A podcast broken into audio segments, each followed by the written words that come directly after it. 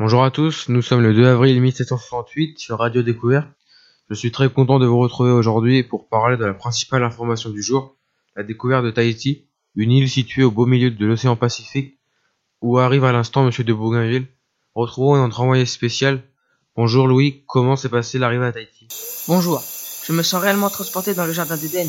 Nous avons parcouru une plaine de gazon couverte de beaux arbres fruitiers délicieux. Et y a-t-il un peuple vivant sur l'île?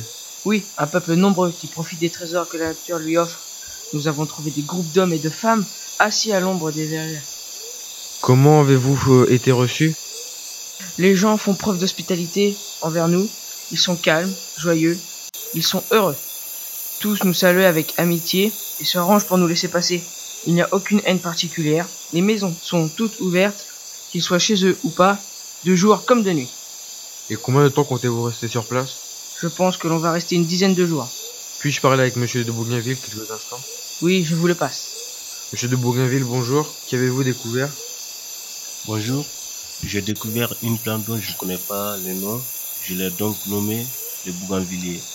J'imaginais qu'il y a encore des trésors de la nature que je n'ai toujours pas découvert et que Tahiti me réserve quelques surprises.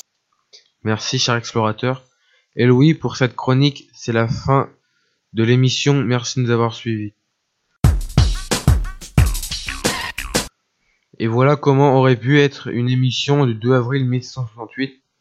Nous sommes aujourd'hui le 2 avril, 1000 2 avril 2018, 250 ans après la découverte de Tahiti par Bougainville. Bonjour Yann, vous êtes historien. Que pouvez-vous nous dire sur Bougainville? Bonjour.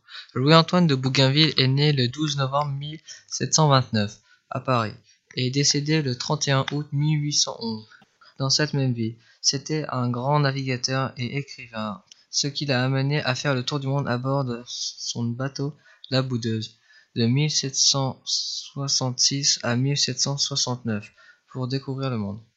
Pouvez-vous nous parler des découvertes de Bougainville? Bien sûr, il a découvert de nouvelles terres, la faune, la flore, le peuple et ses richesses. Qu'a-t-il particulièrement découvert à Tahiti? Sur Tahiti, il a fait plusieurs découvertes de fleurs comme l'anémone des bois, la Smith primrose et une nouvelle fleur qu'il a nommée le bougainvillier. Il a aussi observé une nouvelle race d'oiseaux, le perroquet à longue queue.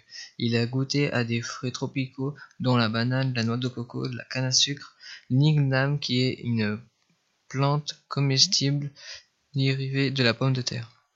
Merci Yann pour cette information. À demain, amis auditeurs.